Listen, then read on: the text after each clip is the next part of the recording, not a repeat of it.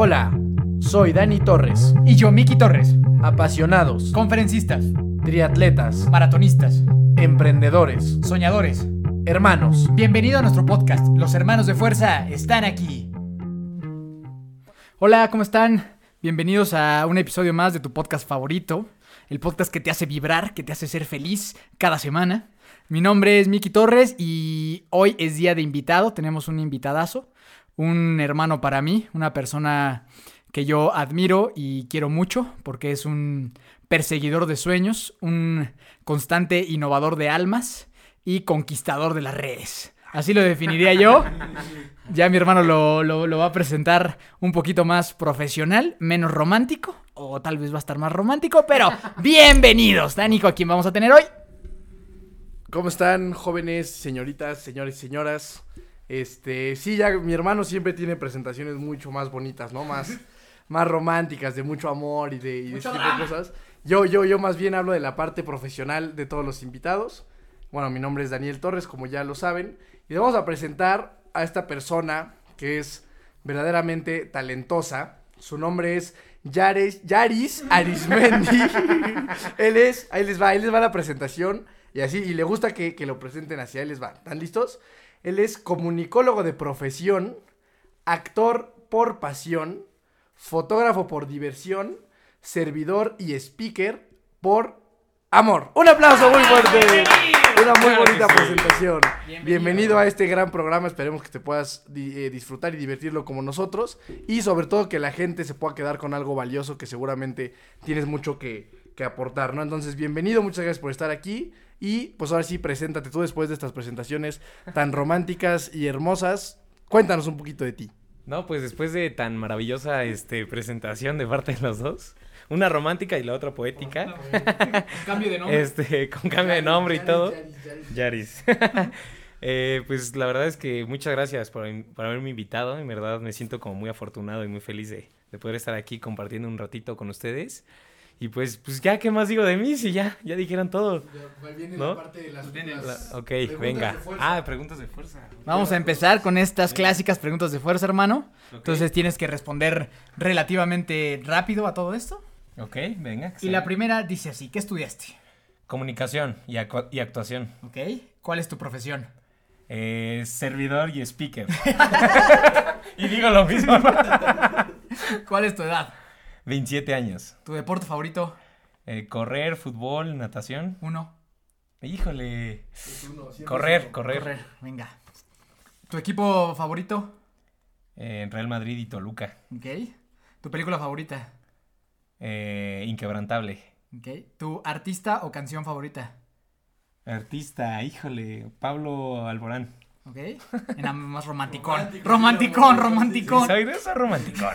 Yo soy romanticón. No cursi, eh, que es diferente. ¿Ok? Persona a la que admiras. Eh, pues mi mamá. Que no sea de tu familia.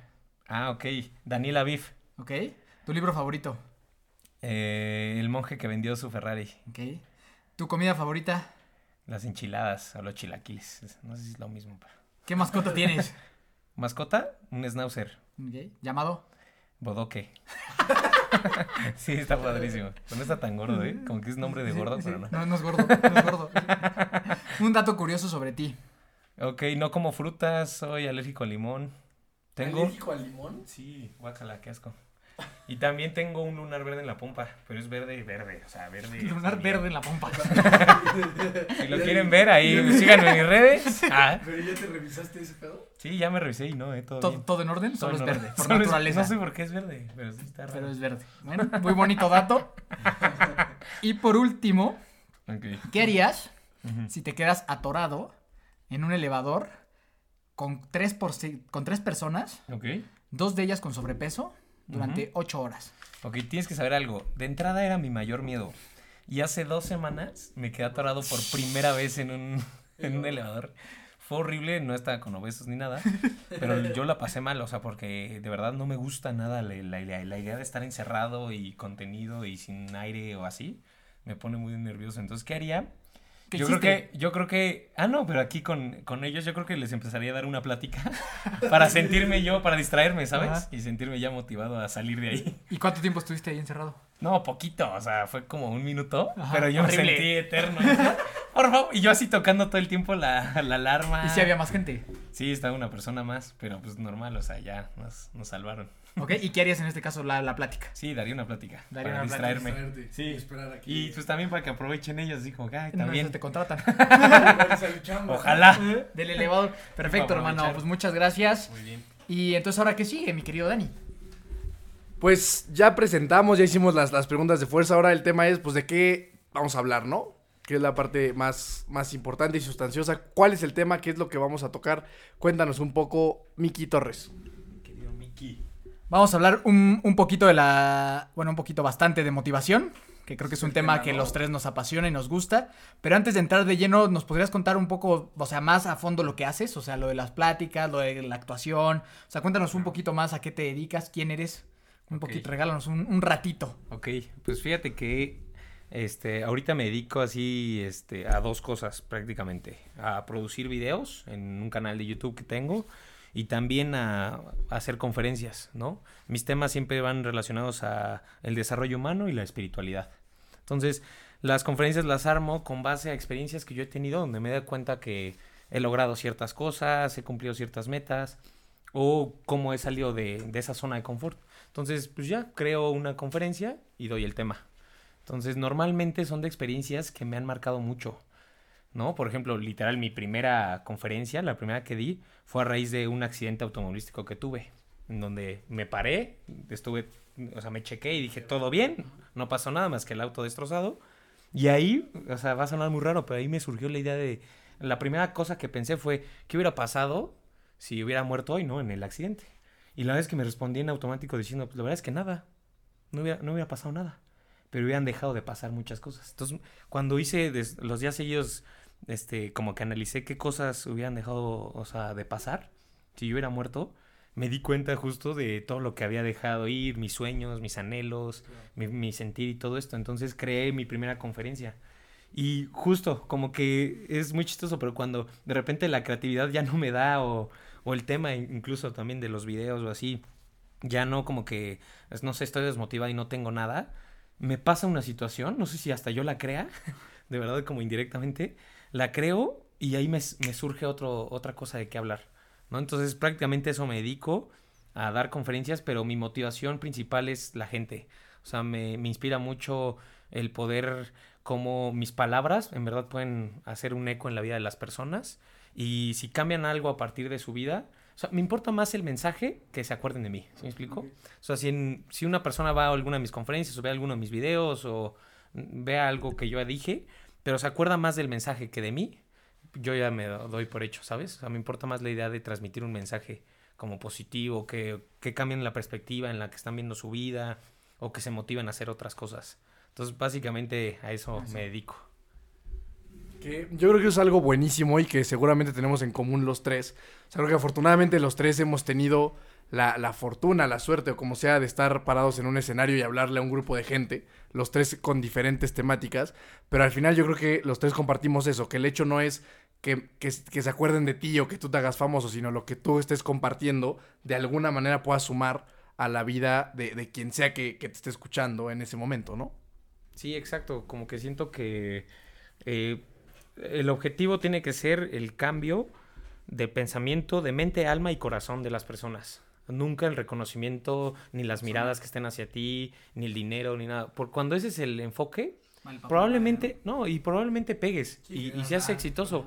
Pero tú vas a llegar a un momento en tu cuarto solo y no te vas a sentir pleno, ¿saben? Ajá, totalmente vacío. Ok, y ahora que, que sabemos que los tres hemos compartido esto, quiero que platiquemos brevemente cómo nos sentimos la primera vez que te paraste enfrente de un chingo de gente. Ese sentimiento que, bueno, a mí me sigue pasando cada vez que me toca. O sea, la verdad que sí sientes que te cagas. ¿A ustedes cómo ha sido? Porque luego muchas veces, muchas veces el miedo o lo que la gente se pregunta, ¿que este güey que está parado no siente miedo? O sea, que este güey que, que está ahí no se está cagando en este momento, porque la mayoría de las personas dicen, ay, no, yo, yo no puedo hablar en público. ¿no? O sea, tú y yo lo hemos experimentado en experiencias que hemos compartido, que muchos como, ay, no, no, no, yo no, no, yo eso no, yo no puedo, yo nunca, yo nunca podría, ¿no? Entonces, este, ¿cómo ha sido su experiencia en ese que creo que es el miedo de un montón de gente, ¿no? Hay, con- hay- hay un libro que me fascina que se llama The Millionaire Messenger, que hay una frase que me encanta porque es totalmente cierta y lo que dice es, hay, hay, hay speakers o conferencistas que se ponen nerviosos y speakers mentirosos. O sea que cualquier güey que se pare en un escenario, a fuerza siente un poquito de nervio. O sea, es que si, si no, ni siquiera tendría chiste hacerlo. O sea, si no es, una, una emoción y un nerviosismo de que, pues al final, pues iba a haber 100, 200, 300, 50 personas escuchando lo que estás diciendo, por lo menos a mí no me movería a hacerlo. Si fuera una sensación vacía, pues probablemente ni siquiera lo haría. Claro, pero hablando, hablando como de la, la primera vez, yo la neta me acuerdo que sí, o sea, toda esa semana, la neta tuve hasta diarrea. He de, he de- he de confesar, he de confesar eso. De- porque si dices, puta, es que, y al final to- todo se reduce a que te preocupa lo que vayan a pensar de ti. O sea, todo se resume a decir, puta, es que, pues van a decir que igual no soy tan bueno, van a decir que no sirvió nada lo que dije, o, la, o me voy a equivocar. Por eso, pero te, te, te preocupa equivocarte por lo que vayan a decir de ti. O sea, que la vayas a cagar y vayan a decir, puta, este güey es malísimo para hablar, ¿ya sabes? Entonces, y que obviamente conforme vas teniendo una, dos, tres, cuatro, cinco conferencias, pues te sientes mucho más relajado, pero yo creo que siempre está esa sensación de un, porque al final los- las audiencias son distintas, los públicos son distintos, de repente le puedes hablar gente más joven, gente más grande, entonces siempre yo creo que para alguien que habla en público existe esa sensación de desconocimiento de cómo te va a salir. Obviamente vas teniendo más confianza y crees que puede salir mejor, pero por lo menos para mí así ha sido. O sea, siempre hay una sensación de, de, de inquietud y, y de emoción y un poco de nervios, pero con la confianza de que, pues, de que va a salir bien, ¿no? No sé en tu caso cómo ha sido, Yaris. Sí, claro, y además por más que le ensayes y así, en realidad a la mera hora cambia todo, o sea, o puede variar muchas cosas. La verdad es que vamos a hablar yo creo que de mucho de la diarrea. Va. vamos a cambiar el tema, vamos a cambiar el tema. No, yo, este, fíjense que a mí sí me pasan cosas físicas, literal. O sea, antes de, de dar una plática o de entrar a una conferencia, me, me da un dolor de estómago horrible, horrible, horrible. Y este, y empiezo a sudar muchísimo. O sea, pero extremo, o sea, extremo de que se ve, o sea. la camisa, ¿no? Sí, por eso normalmente llevo dos camisas, porque, porque sí me cambio, o sea, justo antes de entrar me cambio. ¿También? Sí, justo, o sea, de verdad sudo muchísimo y se nota y luego eso me da más nervio porque ahora siento que las miradas están en mi sudor en lugar de, ¿sabes? Entonces, pero lo que hago muchas veces es eso, exponerme, entonces inicio exponiéndome y digo, bueno, van a ver mi sudor y ya, como con eso me quito.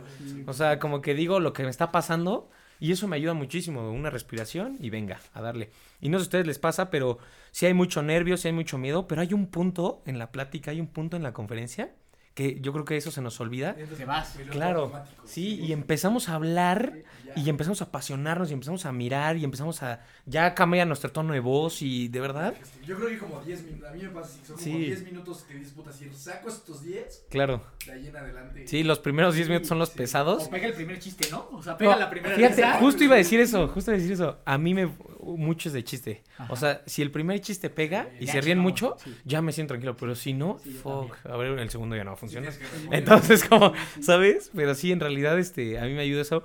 Y no me ayuda nunca, ves, siempre me dieron el consejo de imagínate los, este, desnudos y esas cosas. Es como, Está muy raro. ¿por qué te ayudaría alguien, ver a alguien desnudo, estar menos nervioso? Es como, no, Y no. más está tu mamá, sí, tu papá, tu tío, tu abuelita, ¿no? Ok, abuelita, te voy a hablar a ti, que estás muy desnuda. Me encanta la idea. Es como, porque, ¿sabes? No, pues recomienden eso, por favor. Sí, no, pero creo que también cada quien es, o sea, diferente. O sea, le va... Sí, sí creo que hay gente que, o sea, que si no es lo suyo es válido, ya sabes, o sea, tampoco, no es cierto que todo mundo lo puede hacer y que todo mundo lo va a hacer bien, hay, o sea, sí tienes que tener, pues, alguna facilidad, pero sí también creo que hay mucha gente que no lo hace, pues, nada más por el miedo y que nunca lo supera, o sea, nunca, nunca pasa ese miedo de decir, puta, pues, me voy a rifar y a ver qué sale, ¿no? Y entonces entras como en un ciclo de que, pues, no hablas por miedo y hablas si tienes miedo y entonces hablas medio mal, entonces crees que hablas mal, entonces ya no vuelves a hablar. Y al revés, cuando disputa, creo que lo hice bien, tienes un buen feedback, vuelves a buscar una oportunidad para hablar, hablas mejor y vas teniendo un ciclo como de mejora y de crecimiento, ¿no? Claro, pero sí, también siento que a lo mejor no eres bueno, pero si eres disciplinado y constante, seguro, seguro te haces bueno, ¿sabes? Pero también si no te interesa esa idea de pues, presentar ante un público y así, pues bueno, a lo mejor no te sirve. gente Yo creo- lo sufre, o sea, a un nivel, o sea, Sí, horrible, claro que sabemos, claro que sabemos. Lo hemos visto. que, neta no, o sea, No, feo, feo. Sí, Sí, sí, se ponen nerviosos y... Bien, ya sabes también, o sea, Claro, pero también siento que es una muy buena herramienta para lo que sea que te dediques. Porque siempre vas a presentar en algún momento algo. O sea, aunque sea, no sea tu hija cuando ya vaya, se vaya a casar, o sea, ¿sabes? Sí, No sé, en algún momento vas a tener que hablar frente a un grupo de personas. Entonces yo, yo los invitaría a que sí la, pues como que la ¿no? la desarrollaran, exacto. Sí, justo eso yo iba a decir, o sea que por lo menos te tienes que aventar. O sea, ya que te salga bien o no, o sea, lo tienes que hacer. O sea, si nos estás escuchando y estás cagado de miedo porque no te atreves a hablar en público, atrévete. O sea, igual y no te sale tan bien y no hay pedo. O sea, está chingón, pero vence ese miedo, ¿no? O sea, yo creo que eso es algo que yo le recomendaría a todos. ¿No? O sea, atrévete a pararte en público, aunque igual y no te la pases bien, pero ya lo hiciste. Sí, yo creo que o sea, seguramente ustedes se han dado cuenta de eso de, o sea, tendrán videos de la primer plática que dieron y se comparan a lo mejor con la décima Sí. y el, y, o sea, y la mejora es, Brutal. es, o sea, es gigante, ya sabes. Entonces sí. evidentemente la primera seguramente no será muy buena, pero si lo sigues haciendo, entonces entras en este ciclo que te digo que empiezas, pues como lo que sea. O sea, si, si vas a correr la primera vez te va a costar trabajo.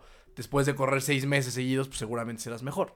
Sí, justo. Y además, fíjate que ahorita que tocaste, Mike, el tema del miedo, eso aplica en todo. O sea, en realidad tenemos miedos por ignorancia. O sea, porque en realidad, como nunca has hecho algo, por eso te da miedo hacerlo. Nos cagamos. Una vez que lo haces, cualquier cosa, de cualquier tema, ya es cuando se quita el miedo. O por lo menos reduce.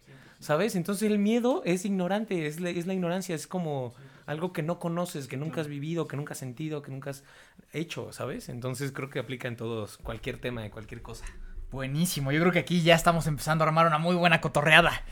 Este, y ahora, o sea, está muy chingón, ya vencimos nuestro miedo de platicar en público, todos los tres hemos tenido experiencia y eso, pero ahora yo creo que sería muy valioso, yo creo que a veces es muy bueno regalarle a la gente dónde ha estado el error o cuando no nos ha ido muy bien. Entonces yo creo que sería valioso que platicáramos una vez que a lo mejor a ti, empezando por ti, hermano, que de verdad no hayas dicho, güey, no me fue bien, cabrón. O sea, O sea, la le- neta. hablando- Sí, sí, sí. O sea, como que decir, la neta, no, no, no lo pude hacer. O sea, no me rifé. O puede ser un video o algo a lo que tú te dediques que te hayas dicho, cabrón, no me salió. ¿Y cómo le hiciste para reponerte a ese fracaso? Fíjate que sí, me acuerdo de una conferencia que no me gustó nada y me di cuenta que me estaba confiando. O sea, como que empecé en lugar de hacer estas cosas por, por el alma, lo hice por el ego. Entonces me di cuenta de que justamente ya me sentía confiado, ya era el bueno. O sea, había recibido tan buenas críticas mías que yo ya soy el, el- el buenazo, ¿no? Y cuidado, porque entonces me confié, no me preparé tanto, no leí tanto, no la ensayé tanto, o sea, como en otras que justo por el miedo me movía. Entonces, de repente cuando la doy, no me sentí tan cómodo, no di todo lo que tenía que dar y además justo recibí las, las críticas ahora al contrario, ¿no? Mal negativo. En negativo, de una manera negativa. El problema de esto es que fueron personas por primera vez a verme y de repente di esta imagen, ¿no? Se Entonces, claro, bueno, yo me quedé con eso. Entonces, yo creo que fue también una onda de compromiso y disciplina conmigo mismo, ¿no? O sea, no tiene ya nada que ver incluso con tu talento, con tu habilidad. Tú puedes ser muy bueno en algo, pero si no eres disciplinado, si no eres constante, si no tienes actitud ante la... Cada cosa es valiosa y, y le requiere el mismo esfuerzo que como la primera vez, entonces no, no sirve nada, ¿sabes? Y, y justo me di cuenta de que no es la idea. Entonces, la verdad es que para reponerme ahora en cualquier plática, aunque sea mínima, o sea, una de 15 minutos o una de una hora, o sea, hago el mismo esfuerzo, ¿sabes? O sea, hago sea. lo mismo, sí, claro. 100%. Y ese fue un tema que hablamos cuando estuvo Jorge aquí. Que lo que yo le decía es que creo que es muy importante ser, ser cuidadoso ante la crítica negativa. O sea, de que no, no permitas que, que la crítica negativa pues te haga inseguro, de cierta manera. Pero creo que la crítica positiva de repente puede ser hasta más peligrosa. O sea, el momento en el que todo el mundo te aplaude y entonces resulta que eres el mejor, pues es natural que el ser humano se suba a una especie de tabiquito y diga, puta, pues la tengo armada, cabrón. Si ya 200 personas me dijeron que soy buenísimo, pues ya está bien fácil. Entonces yo creo que justo lo que te pasó es algo que yo creo que es muy común, que la crítica positiva te puede llegar a marear. Y creo que es un tema muy delicado. A mí me, me pasó una vez que yo creo que no es que yo, no es que no haya llegado preparado, sino como que el ambiente, y te conté que era como un ambiente distinto, o sea, me, me metieron, normalmente yo en las pláticas pasaba o en medio o al final. Y esta vez yo abrí y la gente estaba desayunando y comiendo y entonces yo como que me saqué de onda y, como que sentía que no me ponían atención. Y digo, terminé, o sea, no lo hice mal, era, era como de 20 minutos, pero yo, yo, yo no me sentí cómodo. Porque yo sentía eso, que estaban comiendo y que no me pelaban. Y entonces, y, a lo mejor sí había unos que no me estaban haciendo caso y eso me entró a mí en conflicto y entonces, pues ya como que de repente ya nomás quería acabar rápido. O sea, sí, me acuerdo que esa vez salí incómodo con, pues, como con el performance en general y como que con el ambiente y, me, y no, no me gustó. O sea, no me gustó abrir la plática cuando la gente está desayunando. Pues me sacó como de mi zona de lo que no estaba acostumbrado y no me sentí muy cómodo. Entonces esa sería como para mí la, pues una que no me, eh, o sea, Y para darle la vuelta, o sea, ¿cómo saliste mejor de eso? no, pues tienes que aceptarlo. Yo dije, a ver, güey, ya están desayunando, habrá a lo mejor del 100% del público, habrá un 30 que no te va a pelar, cabrón. Pues los otros 70 que te están haciendo caso, pues dale, ¿no? Y enfócate en esos y ya está. O sea, aceptar, yo que tienes que, o sea, tener como una habilidad de aceptar, ya sea que te equivocaste o que las condiciones no son las que tú estabas esperando y ver la manera de darle la vuelta y seguir, ¿no? Al final hay gente que sí te está poniendo atención. Claro, pero fíjate que una vez me tocó que, este, igual una plática muy sencilla y yo también tenía el mismo speech como de, no, pues es que no me pelaron porque estaban haciendo otras cosas y así, pero esta persona fue un poquito más dura conmigo y me dijo, bueno, pero también seguro no hiciste lo necesario para que te pelaran. No, entonces fue de, no más, o sea, claro, claro, de- de esas cosas, como cuando eres responsables, dices, claro, ellos podrían estar comiendo así, pero si es muy buena, te aseguro que dejan a un lado su comida, ¿no? Entonces, como que también, yo creo que implica también este tipo de, de cosas, serte muy sincero contigo mismo y pues decir las cosas real como, como están pasando, que bueno, también si el ambiente no te ayuda, pues bueno, ya está fuera de tu control, ¿no? Sí, la verdad es que a mí este, también me sucedió una que cargo todavía el trauma. Es un trauma que todavía tengo. ¿Tú estuviste presente ese día? ¿Ah, sí? Ah, ya, ya, ya, En una escuela. En una escuela. En una escuela, sí, sí. Yo venía de, de dar un día antes de Adicto a Iron Man exitosamente, que también estu- estuvieron ustedes dos ahí escuchándome. Y al, siguiente, y al siguiente día fuimos a una escuela que no voy a decir el nombre porque no la quiero quemar. Una escuela muy difícil. ¿Niños de qué eran? ¿Secundaria? Sí, en secundaria. Niños de secundaria, ¿no? Fuimos con mis hermanos de Ubuntu, que ya luego conocerán. Saludos a, a Mar y a Kike. Ajá, creo que también había de prepa. Sí. Era una cosa terrorífica. Era una cosa, yo, yo como, como tú y como tú has dicho, o sea, venía como que agrandadón, güey. Me acababa de ir muy chingón en una plática el día anterior. Y venía así como que con todo el power. Y que inicio y no me pelaba nadie. Y los pinches squinkles, el del pelo rosa. Había un cabrón con pelo rosa. Había un güey que tenía el pelo rosa, que era como el líder de la secundaria, que estaba mame. Y mame, y mame, y mame. Y yo hablando de cosas así como de, güey, las adicciones, o sea, cabrón, sí, y la depresión, güey, así culero. Y ese cabrón haciendo bromas de todo. Así como, "Ah, sí, como, como tú, Hugo, cuando te emborrachas. ¿No? Y puta madre, yo, yo creo que, me, o sea, pues sí, pues mi error fue que yo sí me enganché. Sí, O sea, sí me emputé. se pudo con tips. Sí, o sea, me- el ¿Ya te pelo rosa, el pelo rosa me derrotó. Y lo, lo expuso, lo expuso. Lo expuse. Sí. O sea, agarré y le dije, a ver, ¿te qué Como haces maestro, siguiendo el chistosito? maestro, Sí, güey, sí, güey. De repente yo tenía traje así como nunca, Mike. Sí, güey, ya, era sí, un maestro. ya era un maestro más, güey, y, y no funcionó. El maldito pelo rosa. El maldito pelo rosa. No, güey, no tienes idea, güey. El pelo rosa es la peor persona que hay en el mundo, cabrón. O sea, no, no, no, no, sí es el anticristo, güey. Es una cosa terrible, güey. Sí, no paraba. Y la- sí, la- los que saben quién es el pelo rosa, que tú eres uno de ellos, saben a lo que me refiero, pero a mí yo me enganché. Y sí perdí como que ya, como que la pasión, o sea, nunca me pude conectar. Porque pues todo el tiempo estaban burle y burle y burle y haciendo comentarios pues así, güey. ¿Y eran qué, güey? ¿20? Sí, eran O sea, eran muy poquitos, o sea, no era una plática grande, tenían 15 minutos, no era nada así, pero fue horrible, güey. Sí, O sea, salí, em- salí emputado, güey, y no pude. Sí, O sea, no pude dar el mensaje, no, no, o sea, me sentí como que no pude, güey. Y a final de cuentas, pues eso, o sea, la verdad yo creo que mi error fue que me enganché con un escuincle de 16 años, güey. claro, sí. O sea, pudo más que que yo, le güey. Ganó. Sí, Pelo rosa, si estás ahí, ganaste. Ganaste porque fuiste el campeón de ese round, güey. Claro, sí, sí, claro. totalmente. Pero y sí me, o sea, como que para mí mi aprendizaje es, güey, no- pase lo que pase, no te claves con un cabrón, güey. Claro, totalmente. Siempre va a haber un cabrón así, Que güey. no te pele, que está con el celular, que está haciendo ruido, ¿sabes? Cualquier cosa. Que bueno, si tú eres un, Un pelo rosa. un pelo rosa, no te pases de Sí, lanza. justo es lo que te iba a decir. O sea, ¿No? también esto, los que nos están escuchando, es como un llamado a que, oigan, pues como por respeto, por educación, ya a lo mejor no me interesa. Pues a lo mejor sí dejar el desayuno, Sí, dejar el, dejar la broma por un segundo y a lo mejor me atrevo a escuchar a una A persona que probablemente me aporte algo para mi vida, ¿sabes? Y entonces si hiciéramos todo eso todo el tiempo, o sea, en donde sea que estemos, yo creo que se generaría una empatía y un reconocimiento en el otro padrísimo y podríamos tener un crecimiento porque todo el mundo tiene algo que aportarnos, o sea, no todos somos los más fregones en todo, ¿sabes? Entonces, pues yo creo que deberíamos de darnos el tiempo siempre. O sea, De no escuchar, solo de escuchar. 100%. Y mira, yo que teníamos pensado que esto fuera como algo relacionado a la motivación, pero me encanta que le demos la vuelta y, y- y hablemos de... Hay mucha gente que le gustaría empezar a hablar en público, güey. O sea, hay mucha gente que traen ese gusanito y que no se atreven. Entonces, yo creo que está fantástico que ahora agarremos ese tema de, de decir, güey, o sea, ¿cómo, ¿cómo empezamos cada uno de nosotros tres en este mundo como de las conferencias? Digo, a ver, ninguno es conferencista así de el World Trade Center y millones, pero, o sea, pero todos empezamos de cero, ¿ya sabes? Sí, total. O sea, los tres empezamos de hablar a lo mejor le a 10, de 20 a retiros, 50 en retiros, Sí, exacto. total. Y de repente, o sea, por lo menos a nosotros tres, por lo menos alguna vez ya nos han pagado una conferencia, ¿ya sabes?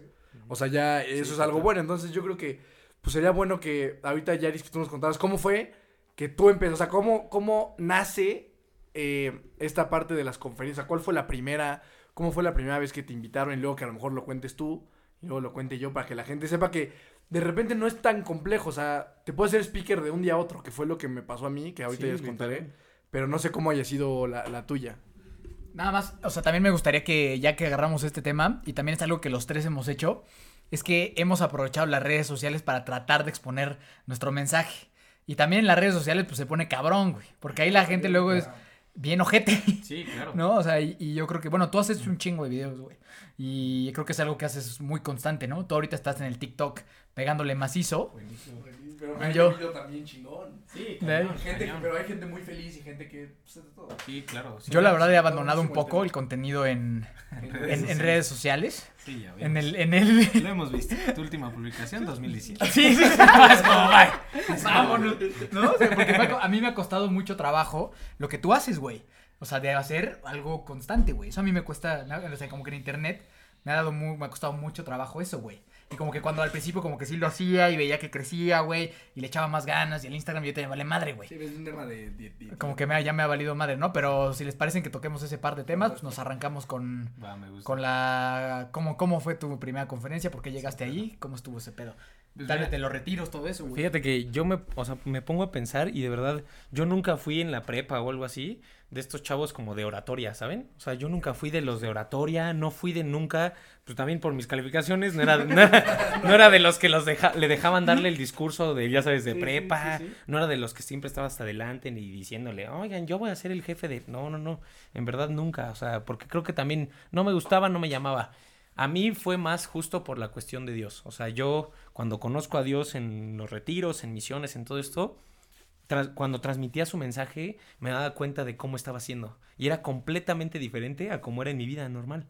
¿Saben? Entonces, justo ahí me di cuenta, como que vi un área de oportunidad que más, eh, Dios era una herramienta en mi vida para llevar, o sea, exponenciar ese, ese talento, ¿no? Eh, que pues, surgió en mí.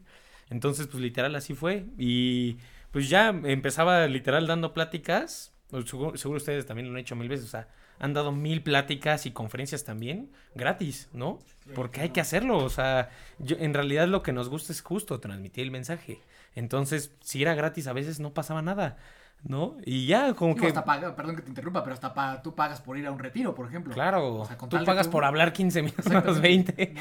Claro, entonces eso lo he hecho durante, desde los 13, 14 años hasta ahora, ¿no? En retiros, en pláticas, en movimientos sociales, altruistas, todo esto. Y siempre que había una oportunidad de hablar frente a alguien sobre un tema de Dios o que ayudara a las personas, yo siempre era el primero que decía que sí, ¿no? A partir de que nació esto. Entonces, pues poco a poco surgió la idea de transmitir el mensaje a más personas. Y me di cuenta que justo eh, a través de las redes sociales, que es algo que me gustaba, me llama la atención a mí, y también este, pues llegar a más público a través de una conferencia, pues podía hacerlo.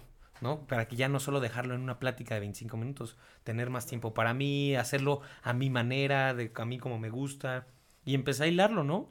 A mí me ayudó también esto, esta onda de la actuación, o sea, la verdad, este, empecé a generar como en las clases, pues esta idea de quitarte la pena, de presentarte a un público y todo eso, y eso me ha ayudado, también la respiración, todo esto, ¿no? Como La las voz, cosas técnicas. todo eso, ¿no? Ajá, las cosas técnicas. Y pues me ha ayudado también en los videos o en lo que llevo a subir a Spotify y así. Entonces, pues la verdad es que pues, así arranqué. Mi primera conferencia fue literal, yo hice todo. O sea, me acuerdo, yo la armé, yo busqué el, el escenario y yo vendí los boletos. Que fue la- Entonces, fue en el DIF, esa fue Ajá, la primera. esa es la primera, literal.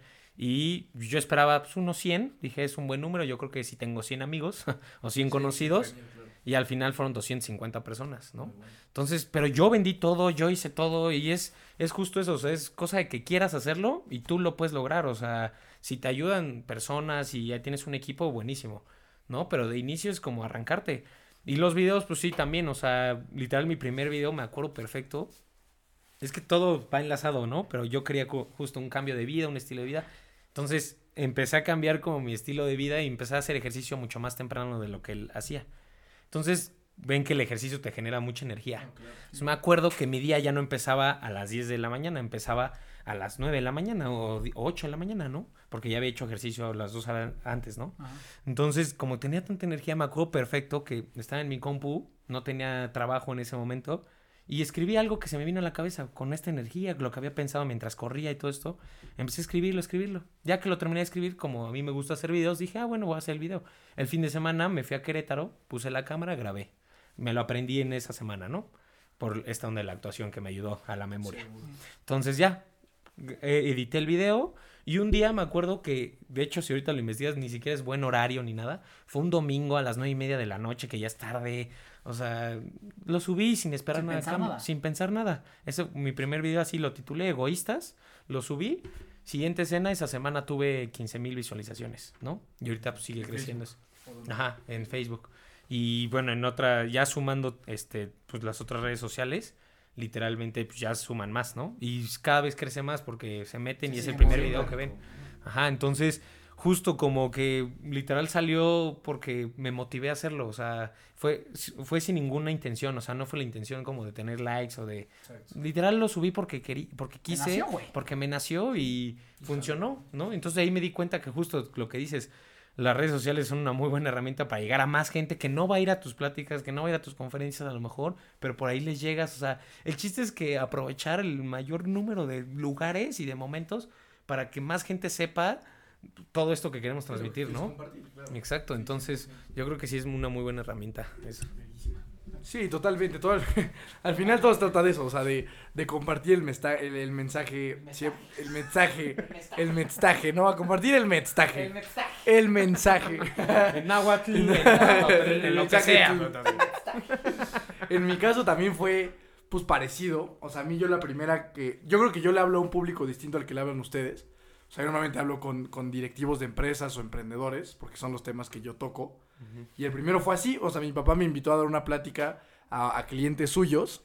Y yo dije, ah, pues está bien, ¿no? Bueno, yo de niño a mí tampoco me gustaba mucho ese tema. O sea, toda la primaria y así. Ya sabes, de que está la típica de que tienes que presentar el lunes de, la, de cosas así, presentar con tu cartulina y eso. la célula. Ajá, la, la célula, ajá, y sí, exacto, los huesos, sí, los músculos del ser humano, ah, exacto. Algo que lo hacía, pero la neta no me encantaba. Ya en la universidad me gustaba mucho más, ahí sí ya participaba todo el tiempo. Y yo exponía, y yo siempre levantaba la mano, y siempre súper participativo, y hablar, y hablar, y hablar. Pero entonces, pues mi papá me invitó un día a dar una plática, eh, pues a, la- a sus clientes y demás. Recibí muy buen feedback, y hasta ahí quedó. El siguiente año me invitó otra vez a dar una plática a, otra vez a sus clientes. Yo ya estaba mucho más preparado y casualmente, que ese es un tema súper interesante, la mayoría de los speakers tienen eh, esta situación. O sea, yo di una plática, tú nunca sabes quién está en el público, de ahí del público me llegaron otras tres empresas que les gustó lo que yo dije, de ahí me contrataron esos tres, luego me contrató la VM, luego di otra y luego cuando a esa otra hay otros dos güeyes que te dicen, oye, pues me gustó lo que dijiste, ¿cuándo pues, cobras por venir a darme lo mismo? ¿Sabes? O sea, un speaker, y eso me encanta, o sea, se hace de un día a otro, cabrón. O sea, tú sales con la intención de dar un mensaje, no sabes quién te está escuchando, porque tú nunca sabes quién está en el auditorio, y esa misma persona te dice, oye, ¿qué crees? Me gustó tu mensaje, ahora, pues, ¿cuánto me cobras por venir? Y yo, yo ni tenía idea, pues yo decía, no, pues yo... pues, somos como el coronavirus. Sí, sí, de repente haces Se como... propaga, se güey. propaga, exacto. Y de repente ya que te invitó uno, pues todos ya te invitan dos. Y entonces, pues ya no nada más traes dos pláticas atrás, sino que ya traes cuatro. Y luego cinco y seis. Entonces te empiezan a invitar y de repente, pues ya. O sea, yo de, de un día a otro, pues tuve que hacer mi propia marca y, y cambiar todas mis presentaciones porque pues ya te haces, de cierta manera, un, un speaker, ¿no? Del de, o sea, digo, no, no así el speaker así más famoso del mundo, pero a cierta escala, pues ya te están pagando por irle a hablar a un grupo de gente. Y en mi caso fue así, y yo creo que así pasa muchísimo. O sea, pues tú no sabes quién te está escuchando. Puede ser que tú esté- puede ser el caso de los videos. O sea, que un video que tú compartiste, pues de esos 15 mil, a mí me pasó en TikTok. Yo subí un video, ahorita tengo uno que tiene como 70 mil y otro que tiene como 40 y tantos mil. tú no, o sea, esos 40 mil, pues quién sabe quién sea, güey. O sea, o sea, puede haber alguien de esos 40 mil personas que lo vio, que es alguien que tiene una empresa gigante y que te quiere invitar a dar una plática y de repente, así tal cual, de un día a otro, o sea, la plática, la plática correcta, en el momento correcto, con la gente correcta, te haces speaker de un día a otro. Claro, totalmente. Tan, tan. Buena mezcla. Y así es como fue el mío. Tienes que hacerlo. Este, sí, o sea, nunca sabes quién te está escuchando y de, de un día a otro te pueden salir muchísimas oportunidades, pero lo que dices, te tienes que poner en, o sea, en el spotlight, o sea, te tienes que poner ahí para que la gente pues vea lo que estás diciendo y escuche lo que quieres compartir, ¿no? En tu caso, Y de ahí migraste a TikTok. y luego ya ahí emigré a TikTok y ahí hay gente, y está muy padre porque hay mucho hate, hay gente que se enoja de todo, güey, hay Sí, gente que dices claro. hola y se enoja y te dicen eres un pendejo así nomás por decir hola, ya sabes. Sí, sí, sí. sí. Pero hay muchos otros que, que te lo agradecen y que te escriben y que dicen, güey, me sirvió muchísimo lo que me has dicho. totalmente. O sea, yo de ahí ya he sacado varias videoconferencias a emprendedores para tratar de ayudarlos. ¿Ya sabes? Entonces, pues es como todos. Hay gente que pues, te va a odiar nomás porque sí. Y yo creo que el tema de la gente que odia en redes sociales, la manera de, de- de- de resolver ese problema es con empatía, güey. O sea, yo sí de verdad pienso, digo, a ver, si hay una persona que neta está viendo mi video y en su día le está dedicando dos minutos a mentarme la madre, Sí, claro, es porque. pobre, no está padro, o sea, algo no está cool en su vida, ya sabes. O sea, yo no quisiera ser esa persona. Sí, o sea, yo no quisiera ser alguien que necesito de mi día estar tirándole hate a, A- alguien. Aparte, alguien desconocido, así como. Sí, sí, sí. Sí. ¿Sabes lo que dices, güey? O a sea, es lo que yo digo, o sea, ¿cómo, net- neta, ¿cómo le puedes dedicar tiempo a tu vida? Y de verdad, desde el fondo de mi corazón siento feo. O sea, que digo, güey, neta, qué feo estar en la posición de la persona que nada más está tirando hate en su día. O sea, que neta agarra su celular y dice, puta, ¿qué le contesto a este güey para tratar de hacerlo sentir mal? tu madre, ¿no? Ajá, sí, ya sabes. O sea, o sea, digo, wow, o sea, neta, y yo creo que, y eso a mí me ha servido, decir, güey, no, pues, me trato de poner en su lugar. Pues qué feo, güey, sabes, ser muy feo estar en una situación en la que eso es lo que necesites en tu día a día, ya sabes. Sí, totalmente. Entonces, pues así fue en mi caso. ¿Cómo fue en el tuyo, famosísimo Miki Torres de los pelos rosas? No, nunca quiero más a los pelos rosas. Este, pues a mí, la verdad, también fue algo súper inesperado. Yo creo que si ustedes tenían. No les gustaba lo de la escuela, a mí no me gustaba 10 mil veces más. Y nunca nadie me enseñó, nunca tomé cursos. Algún día fui al Toastmaster y fui un día y no me gustó. Y fui más porque mi tía me invitó que porque yo quisiera. No me gustó nada. Y este, a mí yo creo que lo que me ayudó mucho es que cuando estuve en rehabilitación, pues en Alcohólicos Anónimos te pasan a hablar diario. Ah, y diario tienes que hablar sobre, sobre un tema. Y yo creo que ahí me acostumbré un poco a perder la pena, sobre todo a hablar de mí, hablar de mi vida, hablar de mis cosas. Yo creo que ahí lo perdí. Y después, pues, cuando cumplí un año sin tomar, pues me invitaron a la- una clínica nada más a dar mi testimonio, a compartirlo. Y creo que lo hice bien, o sea, pero pues, pues, sin, sin mayor intención de ir a nada más, la verdad, sin, sin ningún propósito de hacer más que, pues, devolver un poco de lo que a mí me había servido cuando yo estuve interno en esa clínica. Hasta que después, igual que tú, güey, o sea, en, en un retiro, pues me tocó platicar, me tocó dar mi historia, me escuchó, me escuchó Mar, y estaba en el retiro el sábado y el lunes estaba contigo y con los demás en el Senca ya platicando, ¿no? Y de ahí pues hemos ido a, hemos colonizado todas las escuelas de Toluca, casi casi, y este, y ya después pues ahí también ya salí este, pues a la Ibero, ahora pues traigo el proyecto con el TEC y varias cosas, pero ha sido así de la noche a la mañana yo también, o sea, yo ni, ni fue algo que yo quisi, ni fue algo que yo planeara mucho, ni que yo hubiera visto en mi vida. Bueno, leí el libro, o sea, tú, tú la verdad es que me dijiste, güey, tú deberías dedicarte a eso, deberías de contar la historia, o sea, tú, Danny Boy, me dijiste como que, güey, deberías de, de pegarle ahí, cabrón, ¿no? Yo como que lo leí el libro y dije, no mames, pues sí, puede ser, pero nunca lo busqué tampoco tanto. Simplemente son cosas que fueron sucediendo y, y de ahí, o sea, y para mí no solo ha sido lo de las pláticas, ¿no? Porque para mí, o sea, dar una buena plática y, y si tengo suerte, aparte de que me pueden dejar al otro lado, ahí viene gente conmigo a terapia. O sea, para mí las pláticas son un- una fuente de trabajo, o sea, muy importante. Y así ha sido, o sea, chavos que me han escuchado una plática son los que luego vienen aquí a, a sesionar conmigo. Entonces, para mí ha sido como que así. Y, y la parte de las redes sociales, pues intenté pues, al principio hacer YouTube y le he metido como que le he buscado de todas formas. Pero poco tiempo, la Pero, pero, tiempo. pero me, me, me decepcioné rápido, rápido. Porque lleva mucho trabajo, güey. O sea, sí, sí, sí, sí, es un trabajo de, de, de constancia, güey. Ajá, ajá. Y luego en el Instagram, pues como las fotitos, como que allí iba y que el hashtag y como que si, como- o sea, si subía fotos tres veces a la semana, pues como que empezaba a jalar, güey. Pero pues también ya llegó un momento en que ya vale más. y ya nomás me dedico a subir, pues lo que se me ocurre de vez en cuando y ya. Y, y digo, y con, con lo poco que he hecho, pues sí he tenido algunos resultados, ¿no? También había gente que me ha dicho como que pinches tenis culeros que tienes o madres así. Y digo, güey, ¿qué te importan mis tenis, güey, no? Solo porque corría con Skechers en ese tiempo, güey. El hate, el hate al Sketcher es fuerte, güey. El hate a un, a un ser humano que quiere correr con Skechers es, es duro, es duro, es duro y difícil, pero sí es algo, digo, la neta es que por eso para mí salió la idea también de esto, güey. Porque sentía que un podcast era algo que sí podía ser seguido, que no me iba a llevar tanto tiempo y que tal vez sí me podía comprometer un poco más, ¿no? Entonces, para mí mi historia ha sido eso. Pero, o sea, para mí la neta, güey, o sea, cuando si alguien me, me tira así culero, o sea, yo sí siento gacho, güey. O sea, yo decía, güey, ¿qué te hicieron mis tenis, cabrón? o sea, ¿qué te hicieron mis pinches tenis, güey? ¿A ustedes cómo han manejado eso, güey? ¿Cómo manejas que un cabrón, lo que decían hace rato, te tira un putazo, cabrón? Y tú dices, verga, güey, le- verga, ya, perdón por la palabra. Siempre trato, de, siempre trato de evitarla, pero nomás no sale. ¿Cómo Me- le me haces? encanta. Ah, no, ¿verdad? No, no, no, no. ¿Qué pasó? ¿Qué pasó ahí? Este. ¿Cómo le- ¿Y qué le recomiendan también a la gente que a lo mejor le da miedo abrir una idea pública, abrir su vida pública por miedo a que alguien te va a tupir? O sea, al que. Y muy probablemente vaya a pasar. Pero- seguro, ponerte... a- O sea, te estás poniendo ahí en la boca del tigre. Pero ¿cómo le. ¿Qué le recomiendan ustedes a la gente que tiene ganas? Tengo un mensaje y quiero hacerlo, pero estoy cagado, güey.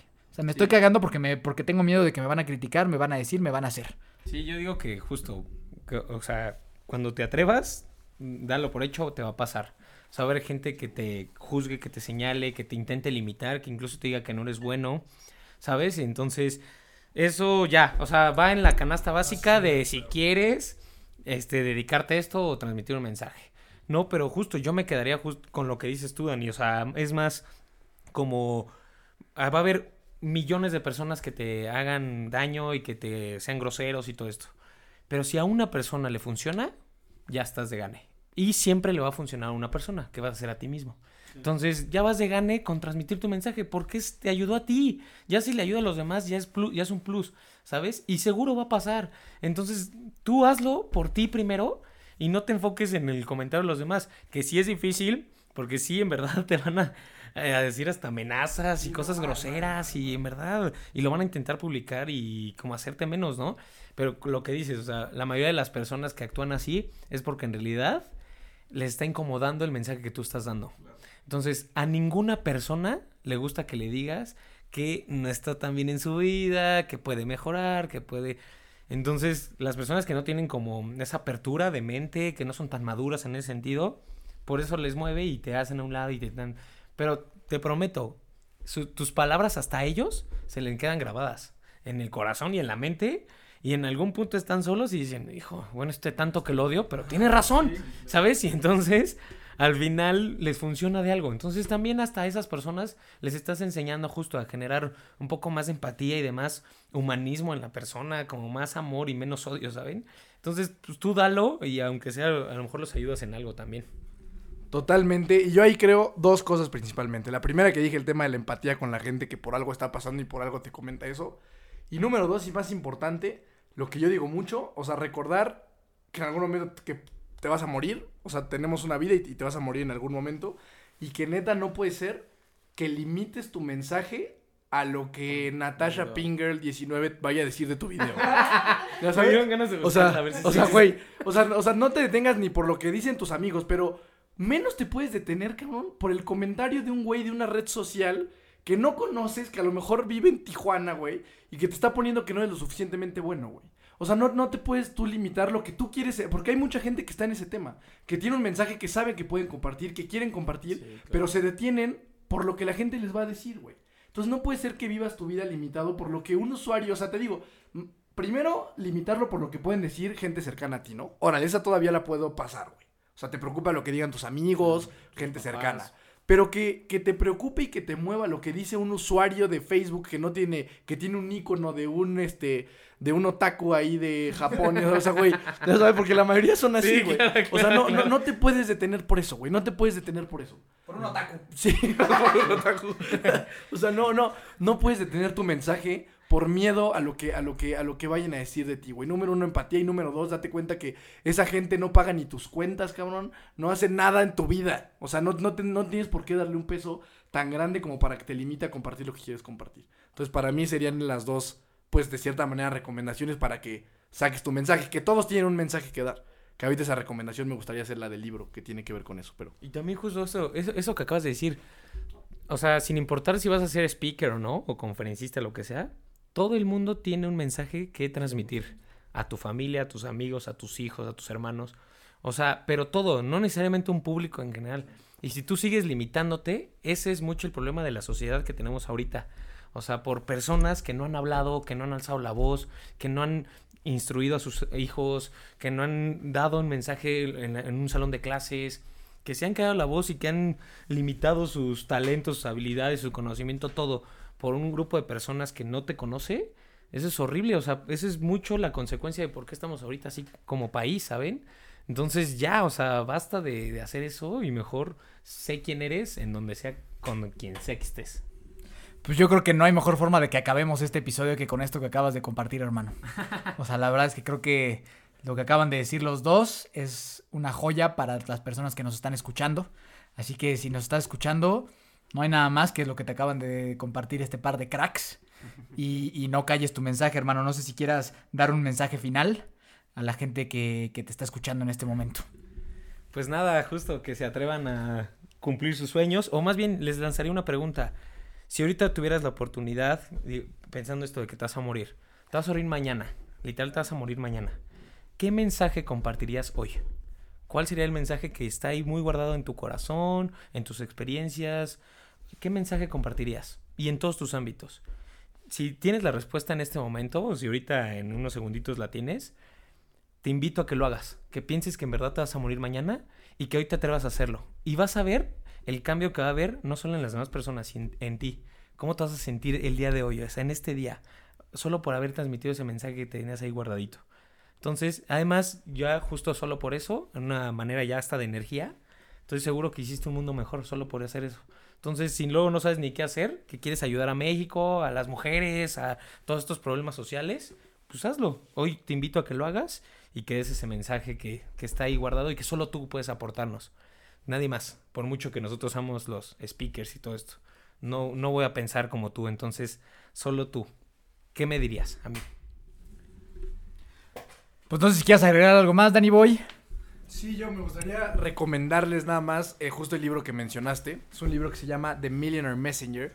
Y lo que dice es justamente eso, que todos tienen un mensaje que compartir, güey. O sea, no importa. O sea, nosotros de repente damos por hecho que la gente sabe lo que nosotros sabemos. Y eso no es cierto, güey. O sea, yo, yo doy por hecho que todo el mundo sabe amarrarse las agujetas, güey.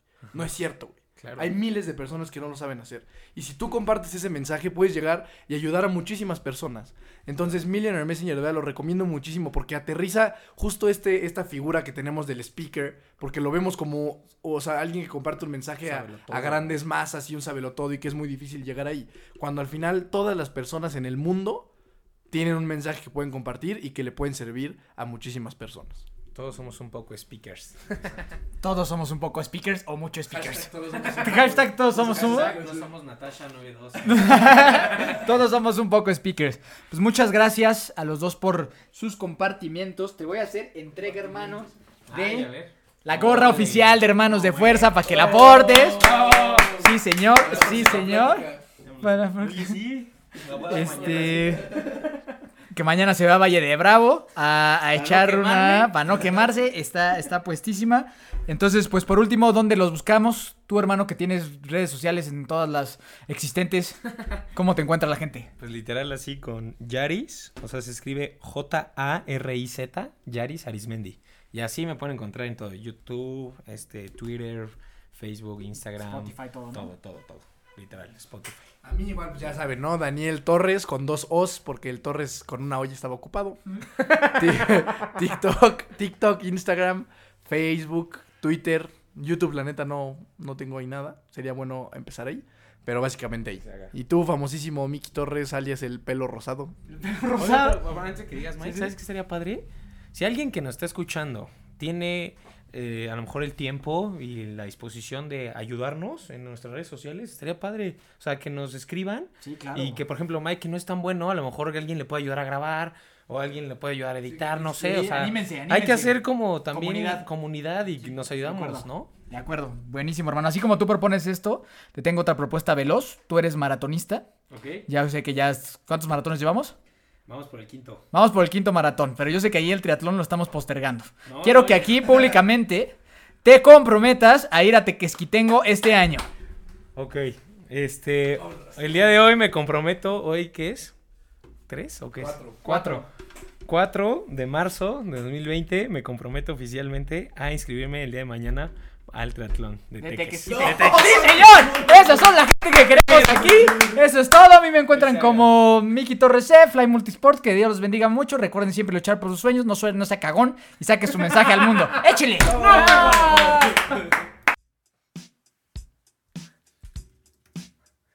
Na, na, na. Na, na, na,